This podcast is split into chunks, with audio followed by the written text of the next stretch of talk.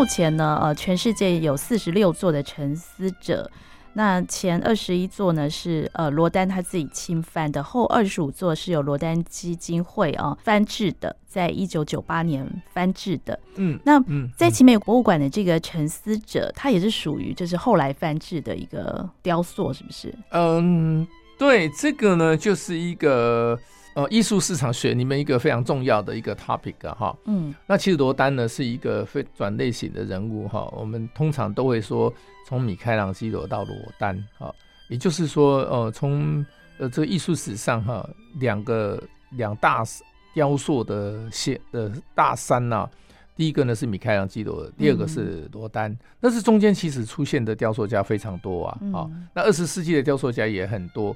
那为什么这两个人的这个影响力这么大？哈，嗯，好，那这个我们今天呢，呃，不是讲艺术史，不过米开朗基罗的作品，我们大概都知道了哈，像这个像大卫啦，哈，像这个哀悼基督啦，哈，哈，还有啊，当然这个呃，米开朗基罗不只是雕塑好，他的油画也很棒，所以他的壁画呢，就是画在西斯汀教堂上面的壁画，哈，啊，也是很这个很重要。那我们谈到说，哎，台湾居然呢有四件。嗯，罗丹的沉思者，嗯，好，哇，这个呢，其实呢，哦，也可以说是经济奇迹哈，嗯，那诶，这个很特别的原因呢，就是这个呢，奇美博物馆的这一件呢，是也是一九八八年的时候呢，嗯、是二十五号是十号，大家可以去看哦，嗯、呃，这个雕塑上面呢有两有两个这个 mark，嗯，那一个 mark 呢是罗丹基金会的 mark，嗯哼，啊。那另外一个 mark 呢是铸造厂的 mark 哦，好，所以上面有两个 mark 哈，嗯，然后呢旁边有写一个二十五分之十，嗯哼，就是本来是二十五件，做二十五件，它是第十件，第十件，哈，嗯，那我刚刚讲说为什么罗丹呢，他的影响力很大，原因是因为罗丹呢，他是一八四零年出生，活到一九一七年，嗯、对不对？哈？那他过世之前呢，他。做了一个重要的决定，就是把他所有的作品呢捐给了法国，嗯，啊，就是法国国家的这个哈，所以呢，呃，罗丹的纪念馆呢是由法国国家来经营的，嗯，啊，管理哈，然后呢，其实呢，呃，大概七八年前的时候，还曾经做了花了呃四四亿多台币吧，哈，嗯，呃，去做整个翻修。好，所以现在如果大家到法国的话，可以去参观罗丹的美术馆，罗丹博物馆。对，罗丹博物馆。其实大家都可能都是会去两个地方，对不对？一个是这个呃这个罗浮宫，一个是奥赛美术馆。嗯，对。嗯，其实这两个地方我很少去耶。嗯，因为因为去的次数太多，过去是。我我我我喜欢去的地方哦，可能大家不太想不太知道，我喜欢去橘园美术馆。嗯哼，啊哦，我有去过。对，其实橘园，因为菊园美术馆呢，它收藏的呢是都是莫内，就是印象派之后的艺术家，嗯哼哼，有很多是巴黎画派的，嗯而且菊园美术馆呢，它是来自一个法国非常重要的艺术经纪人，叫保罗季雍，他的收他的收藏。哦，是。好，那其实还有另外一个呢，是三零年代美术馆。嗯哼，好，那这个这个美术馆的收藏的东西呢，也非常精彩，大家其实一定要去去看一下这个。好，那其他就是三零年代美术三零年代美术馆叫 Les Années d'Or 哈，就法文叫 Les Années d'Or 哈，就是三零年代的美术馆。所以你去看的时候，你会发现有很多呃三零年代就已经成名好，但是因为他们的作品数量都很少，嗯哼哼哼，好。因为三零年代，所以他三零年代是之前的就已经完成的作品嘛，嗯、哦，可能都已经完成五十年、六十年、一百年以后以前的东西了哈。嗯、那呃，像我们台湾呢，我们如果你去故宫博物院的时候，嗯、我们会看到有一件国父的雕像，对不对？嗯。那这件国父的雕像呢，是 Landowski 他所做的哈。嗯。那 Landowski 所做的作品呢，有很多都是在三零年代美术馆。哎、欸，这位雕塑者我还不知道哎、欸，所以他是来自，他是法国。巴黎的，但他是法国，而且被称为罗丹的继承者哦，真的哦。对，那 Landowski 的这个雕塑的作品哦，呃，他的收藏品大部分在台湾啊。除了那件国物的雕像之外，还有还有其他的吗？这个他一共他一生大概有一百五十件左右的作品吧，哈。哦。那其中有八十件在台湾啊。那还有没有哪些我们大家可能都看过的？除了国父雕像，我跟你讲哦，这个很好玩哦。这个我们我这个这个其实法国哈是。欧洲大国里面最后一个跟台湾断交的国家哦，哎，他所以呢，其实法国，我们跟法国之间的关系，如果你去，如果你早年曾经去法国，我跟你讲，法国人喜欢台湾人，不喜欢中国人的。嗯，对对哦，所以你看这个常玉，他他他他们都不愿意转换成中国国籍。哦，是，就是说他们认同的中国呢，其实是中华民国。嗯嗯，好，所以他那时候。为什么他要来台湾展览？他不去中国大陆，他是四川出生的哦，这样子。但是他认同的是中华民国。哦，是是是。呀，所以呢，他其实要来台湾，他要来师大教书。嗯，哦，他虽然没有来成，但是他还好，他的重要作品都在台湾。嗯嗯嗯。好，那这个牵涉很广。我们回到说这个沉思者哦。台湾的沉思者呢，在奇美博物馆呢有一件，然后在台中雾峰的亚大美术馆有一件，那那件编号是二十五分之十八，嗯，啊，另外一件在我们的清华大学，嗯，啊，清华大学呢是他们的校友买的一件捐赠给了清华大学，嗯，那最后一件呢是在台北的远雄大楼里面有一件，所以台湾一共有四件沉思者，哦。哦，这这个真的是。而且都是编号字里面的哈，可是呢，我们要想想他说，哎，为什么台湾有这么多件？因为这个呢是做了二十五件。那之前其实呃，法国的呃罗丹美术馆呢也曾经发行过四十件呢。对，哦，那是非常早。那发行四十件是当年呢，是因为罗丹过世以后哈，哎，全球的美术馆很多都想要来跟法国。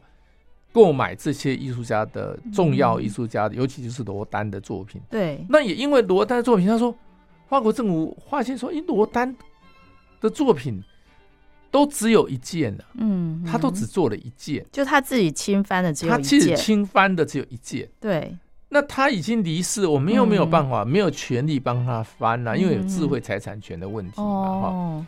那所以呢，就发就开始研究所谓的艺术法规。嗯哼，好，这就是我去法国学艺术法规的，能够去学艺术法规的缘由。嗯，好，所以呢，法国艺术法规呢，第一次出现是在一九三零年代左右。嗯哼，就出现了所谓的艺术法规。嗯，那就规定了说，哦，雕塑呢，你可以翻几件。哦，好，那如果你是生前翻的，嗯，好，还是你是你已经翻过，然后翻的，呃。没有，他分成分成两种哦。对，呃，分成三种，嗯、一种就是说他亲自嗯。督导去翻的。对，那翻出来以后呢，他例如说他要翻二十五件，嗯哼，他亲翻的是一个价格，嗯，叫 Vantage，嗯，叫 Vantage 啊、嗯。那第二个就是说我已经翻完以后呢，哎、嗯，十年以后有人要叫我再翻一件，嗯、对不对？哈，对，那个叫 modern，、嗯、那个就不叫那个，其实哎。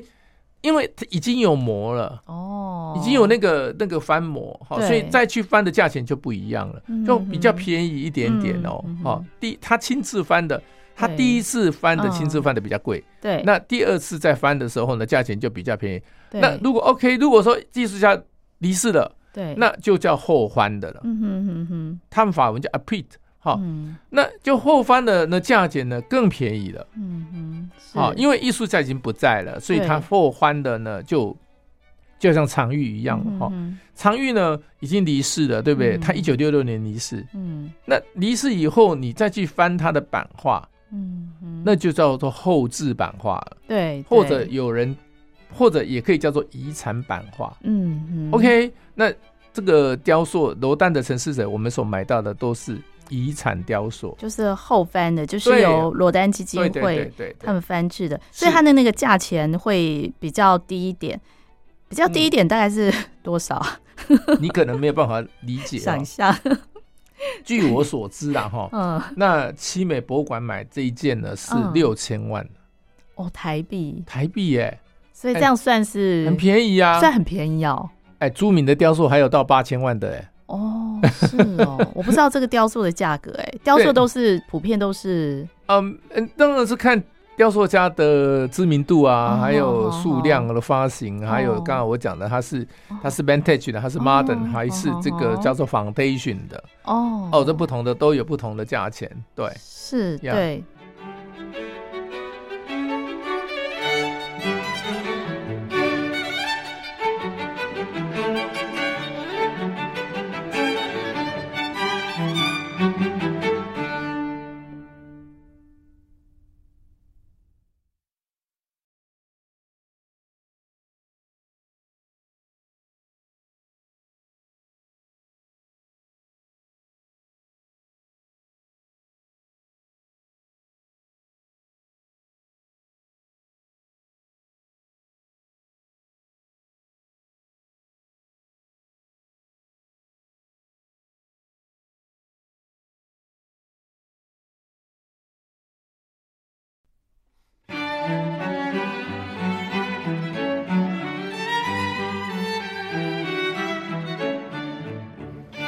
所以我们在奇美博物馆看到的这个沉思者哦，他的呃来来由就是这样子哦，而且呢，在台湾呢有四个沉思者，对，呃，对，很特别哦。那未来如果还有呃博物馆想要收藏沉思者的话，他们罗丹基金会会继续再翻制吗？我想应该不会了啦，应该不会。那最重要的原因是因为他们觉得已经发行量已经很多了哦。那但是他们可能会有不同尺寸的哦。我们现在在这个呃奇美博物馆看到这个是蛮大的一件啊，呃，大家可以看到一张档案照片。大家如果打进奇美博物馆，就可以看到档案照片的是许文龙先生在拉小提琴，就站在那个陈思者的旁边，你就可以看到那个比例的大小。那呃，台中我们就是雾峰的亚大美术馆，它是放在户外。所以大家都可以不用进去就可以看得到了哦。那那个清华大学呢，有一个纪念馆，那是一个他们的校友捐赠的哈，也是在哎，我倒忘记它是放在室内还是户外哈。嗯，那远雄大学远雄的大楼呢是在辛亥呃，不是在那对辛亥路哈，就在现在的信义成品的旁边那一栋。那它。外面有放这个朱铭的雕塑，嗯嗯，那里面你走进去就可以看到这个呃沉思者，嗯，对，那这个是大家台北市民，你随时可以去看那个，那进去看那个不用钱的，对。好，那我们聊到呃，我们刚刚分享这个呃奇美博物馆的创办人许文龙先生他的艺术收藏以外呢，我们还要再来聊聊，在他同时期哦，其实呢也有其他的企业家。呃，就是在台湾哦，非常知名的企业家，然后他们当时呢也有成立自己的美术馆，嗯、那是不是也请这个黄鹤老师跟大家分享一下？还有哪几位？哦、呃，其实在，在呃当时呃台北呢是有一个红喜美术馆，嗯，跟国泰美术馆的哈，嗯，那不过国泰美术馆是更早消失，因为他在这个呃实性事件的时候啊，那蔡斯坦先生为了救他弟弟哈，所以呢就把。呃，国泰美术馆的一些作藏品呢，都卖出去了。哦，这个这个事件我其实我不清楚哎。哦，这个来这个其实还蛮可惜的，就是实信事件，就是当时的台湾的第一次金融的风暴哈。嗯嗯嗯。那实信事件的负债呢很多哈，那这个呃蔡成乃先生呢就呃。处理的就以拍卖的方式处理的，他所有的收藏品，真的。大部分的收藏品呢，像当时呢，他原来有大概八十件的廖继春的收藏啊，然后上百件的张大千哈。啊，好可惜哦，上百件呢，其实还有一些作品呢，还是我们故宫博物院收藏走的，所以如果你上去故宫博物院上面有的上面还有提蔡呃陈南先生收藏，是。那那个就是当时他这个。那种作品是应该是张大千送给蔡成南的，而不是买的哈。Oh, 那所以这个部分呢，其实很有趣哦，是就是也有有趣，然后也很可可伤很伤悲的哈，很可惜哈。哦、因为如果那些东西，呃，当时我所知道呢，就是。呃，张大千的作品呢，都以不到百万的价格让出去了哈。啊、那那些作品现在到上看十亿左右，每一张不是所有。对呀、啊呃，就上看每一件都是那个哈。那这个是，是呃，国泰美术馆。国泰美术馆你知道在哪里吗？你可能不知道。在因为我我过去没有去过、欸。在那个，在那个那个我们新台北新公园的对面。哦，那，那时候国泰美术馆是在那边的。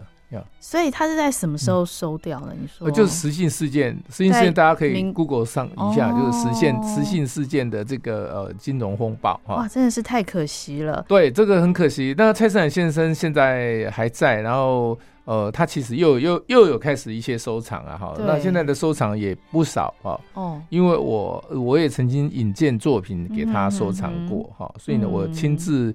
我跟蔡胜乃先生见过三次面了哈，那另外一个呢，就是大家其实以前的叫做被被红喜南奇美，嗯哼，哦，其实当时的红喜美术馆的收藏品呢，不过红喜美术馆的收藏品是全部都是什么呢？它是偏向于华人的中国的，嗯哼，就是瓷器，哈，跟书画，嗯哼，好，那当时它的瓷器哈，嗯。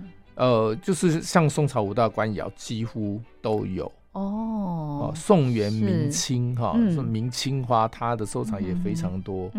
宋元明清的这个呃瓷器的收藏哈，当时故宫是第一，它是第二。哦，是。它的收藏史收藏品的水准跟数量跟品质，仅次于台北故宫。啊，呃，甚至北京故宫都还没他那么精彩哦。是他的那个这个瓷器的收藏哈。那当时他的聘请的是从英国聘请来的一个 Spencer 先生来负责，那个是 Spencer 是一个瓷器专家啊。那他来当这个馆长哈。那 Spencer 后来因此就留在台湾了。他虽然虽然这个美术馆不存在了哈。那那后来，而且呢，他收藏的这个呃书画里面来讲的话呢，也是前无古人的，也是以华人艺术家为主。对，他是大概就是从明朝开始到清朝、哦、到民国哦，是，所以元朝的画家哦，元四大家、明四大家，到清初六王，嗯、然后到这个呃呃呃这个什么这个清中。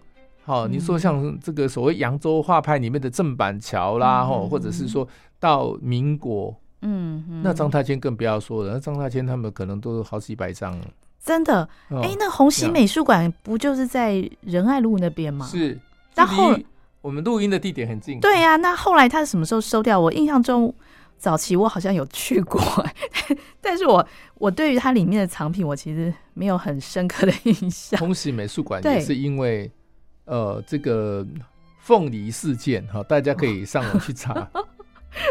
是，也因为是凤梨事件呢，呃，被借被这个呃这个呢部分呢，因为双方都还在哦，就不方便提太多哦。对，那大家可以上网去 Google 哦。Anyway 呢，就是后来他们不迫不得已呢，就拍卖了这个红喜美术馆的所在地。所在地对，红喜美术馆在二楼，在。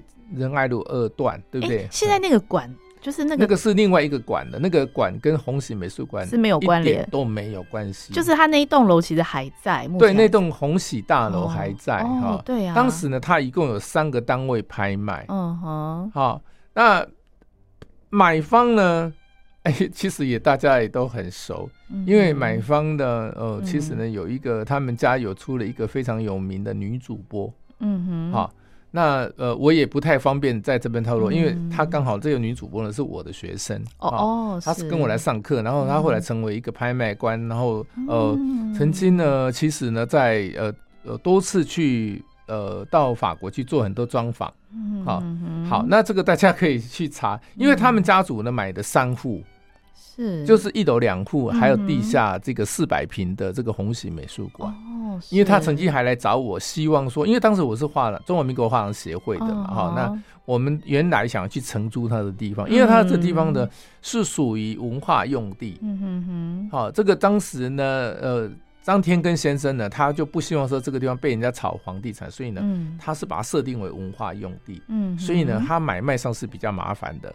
是哦，就是在贷款啊，或者说你不可以做商业用途啊，就是只能做美术馆啊，或者基金会，就 non-profit 系统才可以使用的。对，好。那后来他这些藏品也都是全数拍卖？哎，没有，没有，没有，没有啊。这个呃，有关这个红喜美术馆的，因为它的去向哈的收藏品去向呢，我并不清楚。嗯哼。好，那曾经呢有一个说法说呢，呃呃，这个。林百里先生后来不是林百里，当然也是我们现在也是台湾非常非常大的、非常重要的收藏家哈。那他有一个广雅美术馆，嗯哼，这个美术馆只是并没有对外公开开放的哈，这因为是广雅一个，它不是美术馆，是一个基金会，嗯哼，好叫广雅轩呐哈。那呃，这个呢是话说回来，就是说，哎，当时呢听说呢是。呃，这个但是是江湖传传言然后、嗯、那所以我不太喜欢讲江湖传言，因为我们呃研究艺术市场学必须是有证据才讲的，所以这段我也就不提了哈。嗯、就是说，到底当时这个红喜美术馆的收藏品如今何在？嗯、我们不真的不知道。哦，它的流向，对，对，哇，那我觉得真的是呃一段非常有趣的。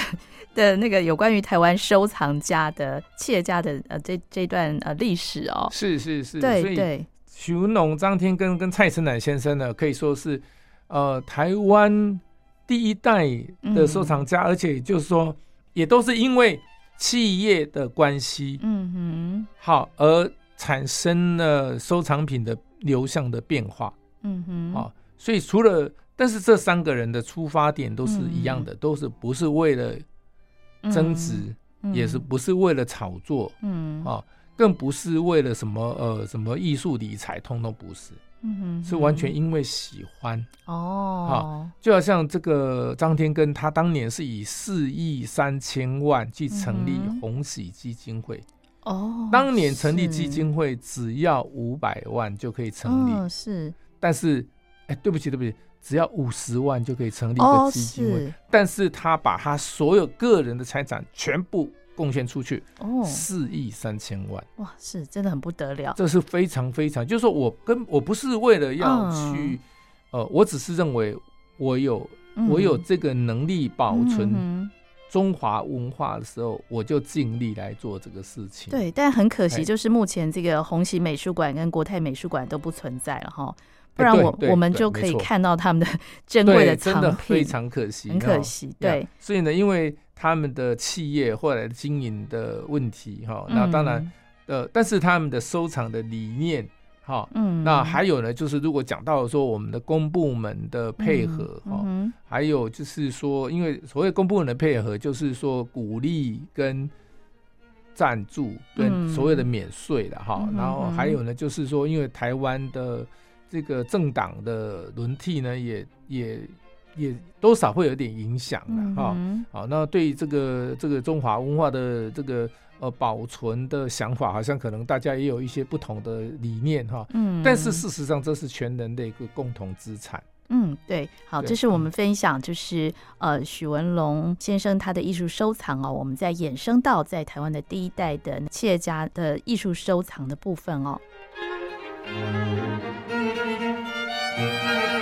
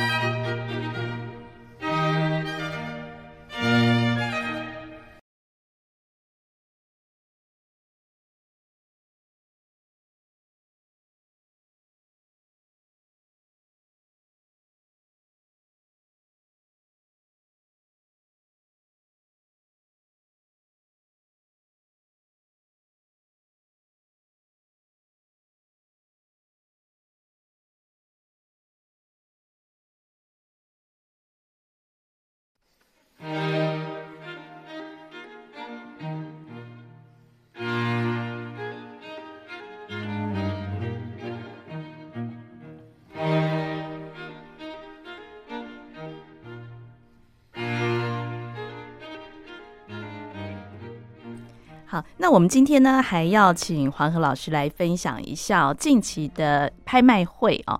近期呢，有一个就是呃罗浮奥的拍卖公司他们所举办的一个呃拍卖会，好像拍品也蛮丰富的哦，包括有呃草间弥生啦、村上隆、奈良美智、六角才子、小松林雨、周月桂等等哦。另外呢，还有呃，像是朱德群的蓝记版画，还有萧晴的光辉的花园，呃等等，还有英国的当代的艺术家 Damien Hirst 的小画作。嗯，哦，这是在黄老师的脸书里面有分享的资讯。对，这个因为卢浮奥是一九九九年成立，然后是目前台湾呢。最具有国际性的一个拍卖公司，哈，所谓具有国际性有三大的这个考量，哈。第一个呢，它呢比较有国际名家的作品，哈，呃，第一个。那第二个呢，因为负责人本身呢是具有法国鉴定拍卖官的执照，哈，那所以呢，他所收藏、他所提供的作品呢，也有很多来自。法国艺术市场哈，嗯、那法国艺术市场其实不只是法国艺术市场哈，我们大家大概都知道什么常玉啊、潘玉良啊、朱元子啊，啊不是，对不起，呃，常玉、潘玉良、嗯、呃徐悲鸿跟林风眠呢，就是第一代的女画，然后第二代的像这个呃这个赵无极、朱德群、吴冠中哈，那甚至呢到当代，其实法国呃仍然是台湾艺术学子最想要去的地方，嗯嗯，好，嗯、好那。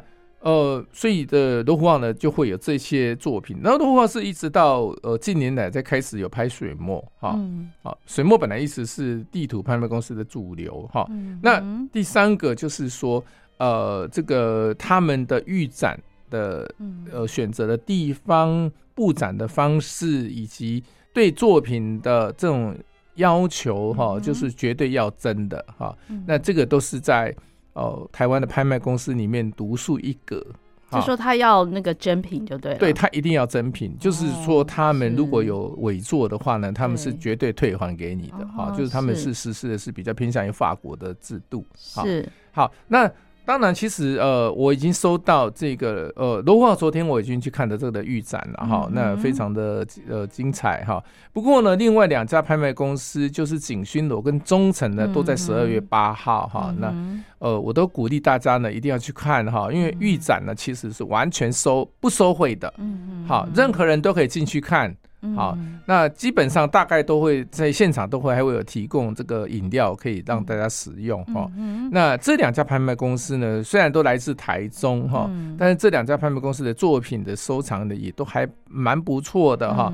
那尤其是像景勋楼呢，呃，他们这次呢，呃，有提供了几件作品是令我眼睛一亮的哈，就是说他们有来自这个陈映匹的四件油画哈，抽象的哈，罗浮奥也有两件，一张一件。具象的一张抽象的哈，嗯、那罗浮奥呢也有一个陈德旺的这个油画哈，嗯、但是陈德旺的油画呢，其实呢是很特别的原因，是因为他是台湾前辈艺术家里面排行第三的哈，就是除了陈澄波跟廖继春以外，陈、嗯、德旺的作品呢数量非常少，不到六十张，嗯，啊，所以他其实算是应该是国宝级的画家了哈。是，那这个呃。罗浮奥这次当然就是在这个呃，像呃草间弥生来讲的话呢，他、嗯、是有一件很大的一件作品是他们做封面的哈。嗯、那我比较推重推崇的呢是，其实我我大家要跟大家讲，我最喜欢是去捡漏，嗯哼。啊，我喜欢捡漏。什么叫捡漏呢？就是。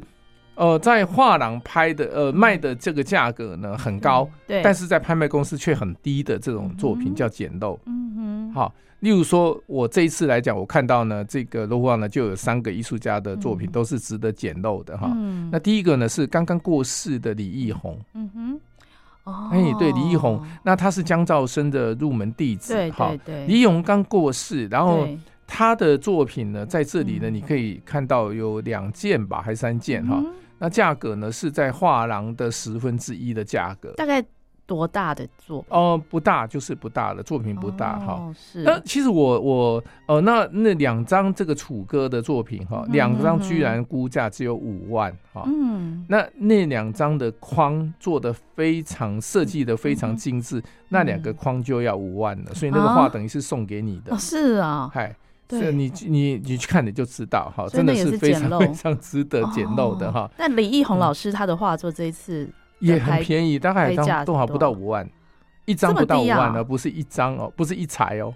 哦，那在画廊是算财数的，对不对哈？那种水墨画算财数啊，才华的才。是，但是呢，在那边一张哈，我记得一张好像只有三万呢。它是水墨是不是？但它是水墨的。哎，那为什么会这么低啊？这么低价？哎，就是这个其实有一个很问大的问题，我们改天可以来谈，就是说，到底艺术家离世以后，他的作品是会涨还是会跌？嗯哼哼哼，应该会涨吧？对，大家都认为说，因为艺术家已经离世的话，就是工厂结束了，不再有产品了，对不对？对，那应该要涨。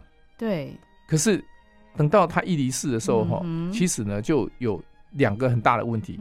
到底他的作品能不能进入美术史？嗯哼哼，我觉得像李一红很知名的艺术家，我觉得应该会，而且会有蛮多藏家想要赶快收藏。因为对，其实李易宏有好几个这种超级的大的收藏群在收藏，哈，嗯，那是第一个问题。但是呢，第二个问题是说，我们刚刚讲说，第一个李易宏。他是进入台湾艺术史，还是进入华人艺术史？嗯，还是进入亚洲艺术史？嗯，还是他有没有机会进入国际艺术史？这是四个阶段，而且这每一个阶段都有非常严格的考证点。那老师，老师觉得呢？所以你进入台湾艺术史没有问题，你要进入华人艺术史的话，就不是谁说了算了。嗯哼，我说了也不算。对不对？因为他有香港，有新加坡，有中国大陆。中国大陆有多少水墨艺术家？嗯，少说十万个。嗯哼。但他的辈分，他是呃八十几岁离离世的，八十二岁。对呀，他辈分很高哎。嗯，对。但是呢，就是呃前阵子呢，就去年他的师兄呢叫做周成离世哈。哦。那市场呢也不见任何的破破烂，就是说也没涨也没跌。哦，好，好，那你在拍卖场里面买的价格呢？是在画廊的五分之一。那那相对的，嗯、呃，他的老师江兆生，他他的那个作品现在已经打入华人艺术市场？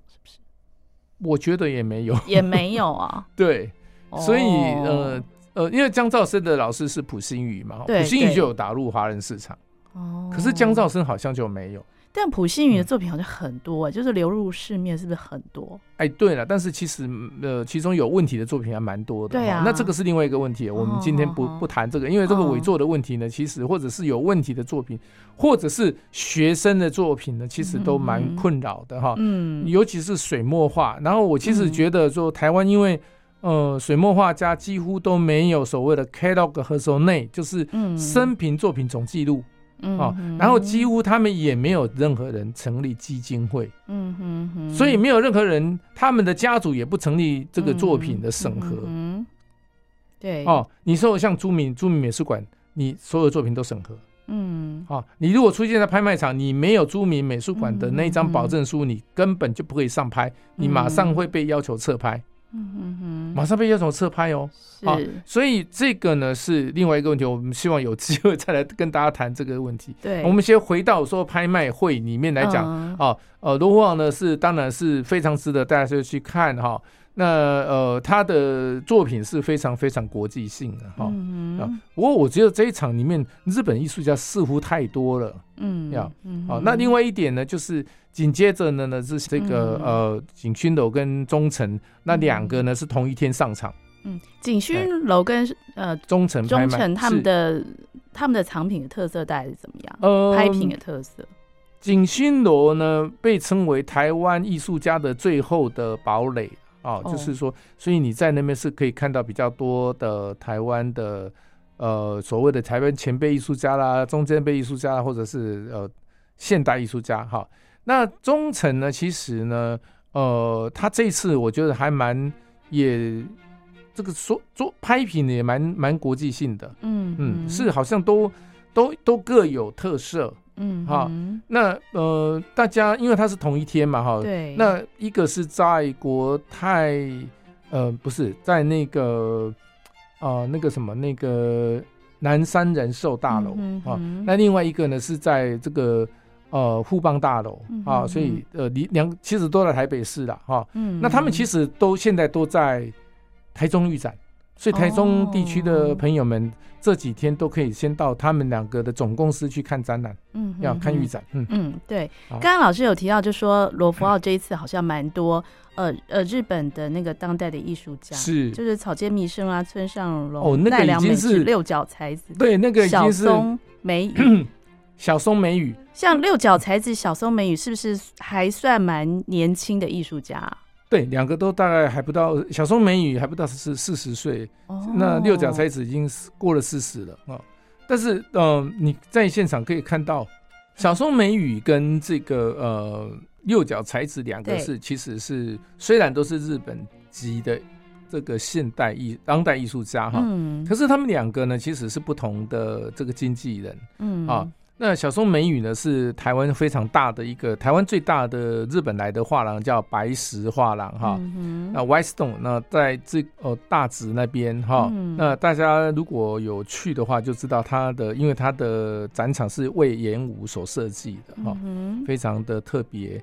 那六角才子呢？他的总代理是荷兰人哈，那这个荷兰人也代理了丁雄犬哈，嗯、所以他事实上是荷兰人，是做生意是真的是很厉害哈。嗯、所以这个六角才子是炒作的蛮高的哈。嗯、那我现在已经不太推荐了哈。哦、那小松美宇呢？呃，是作品还不错，但是它的价格事实上现在也有点偏离它的价值。嗯，但是呢，日本的艺术家。一个接一个一直出来，我觉得这是可能跟他们为了迎合台湾市场的口味，是不是？呃，可能年轻一代收藏者他们会偏好这样的日本当代的艺术家。是。那对于像我们刚刚提到的那个呃比较传统的水墨哦，可能就是比较年轻的收藏者就比较不会去收藏那样的作品，对不对？哦，这个说说实在，我觉得这个是有需要再教育了哈，因为水墨毕竟是东方的主流的、嗯、的的作品，对不对哈？嗯、我们台湾其实水墨画家也非常多哈。嗯、那这个从渡海三家到这个呃台湾当代的水墨画家，其实呃也非常多哦。现在目前、嗯、呃在台湾的水墨画廊，专门转水墨的画廊，其实。呃，虽然都不是什么很大的画廊，但却都是很有特色。嗯嗯。啊，我们在丽水街啦、哈永康街头也可以看得到有一些这个很不错的水墨画家的这个画廊哈。嗯。那当然，传统水墨是更多了。那我们如果要收藏这个水墨作品啊，那老师觉得应该要选择怎么样的一个风格的画作是比较适合的？嗯，我会这样子想啊，哈，就是说，因为传统水墨哈，我是大。